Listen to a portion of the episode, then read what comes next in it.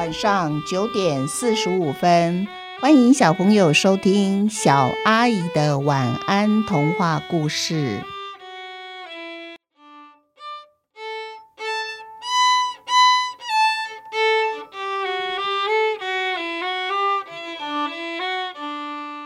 赛罕传奇四：电脑里有人。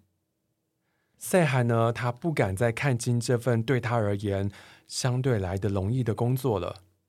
尤其在见识病毒的能耐之后，他开始认真学习分辨病毒的气味。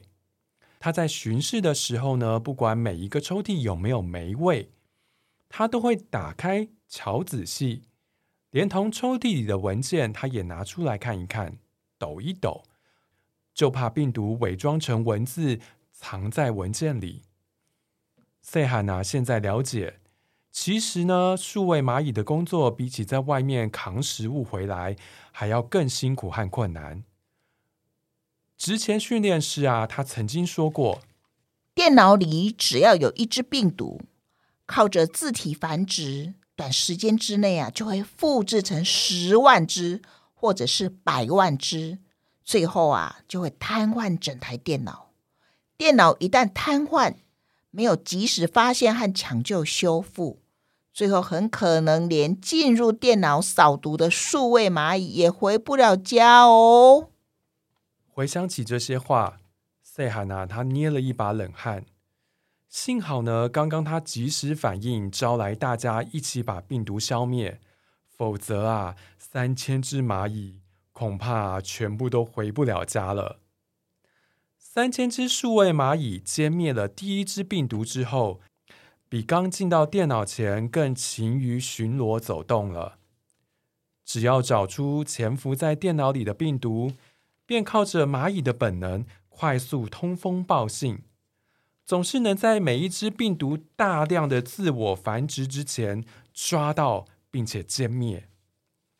那一阵子啊，所有的蚂蚁都忙得不可开交。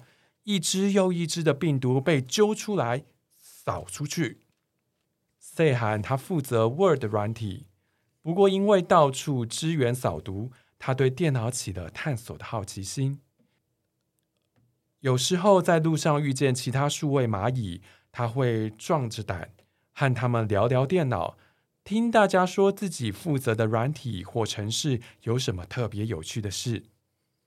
这天，他走进一个不属于他负责的城市，有个抽屉标题上写着“小号”。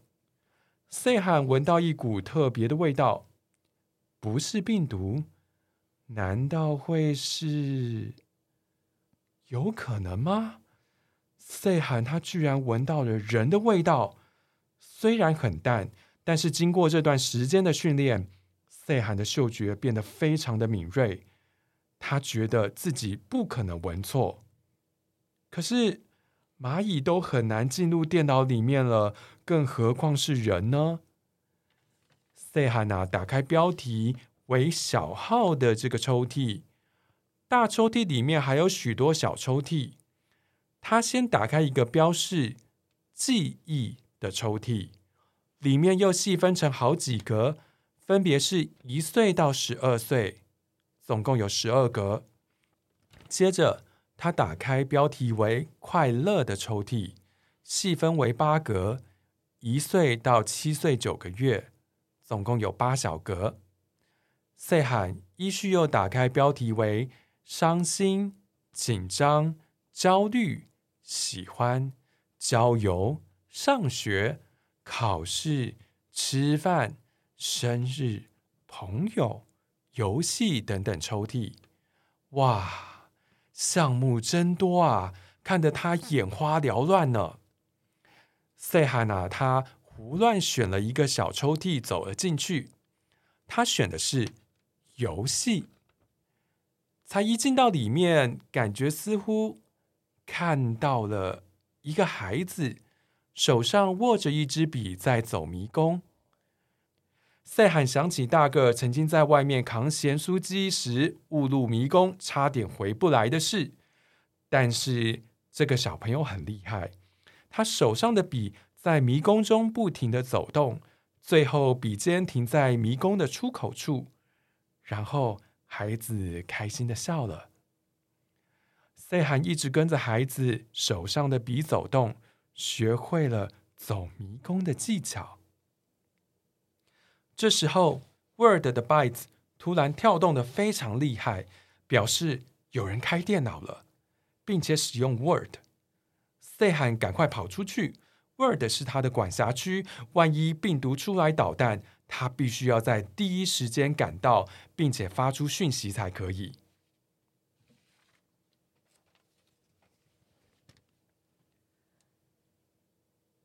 你读小二那一年的生日，邀请班上要好的同学一起到你下课最喜欢去的小公园庆生。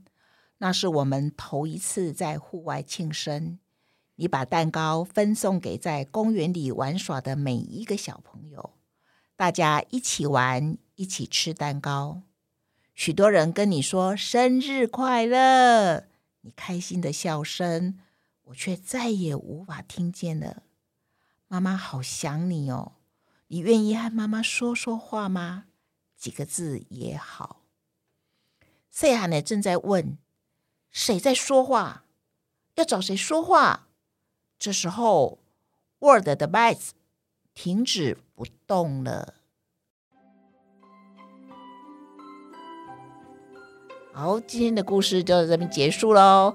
小朋友，你们有觉得跟赛罕一样觉得好疑惑吗？为什么电脑里面可以住一个人？嘿，我一只小小蚂蚁啊，不是我，我是真的很小。我们其他的蚂蚁同伴没有一个人可以进到电脑里面呢，结果这么大一个人居然住在电脑里面，为什么？为什么电脑里面会住了一个人呢？那我们下一集为大家分解哦。好，今天的故事就来这边结束了，祝你们有一个甜蜜的梦。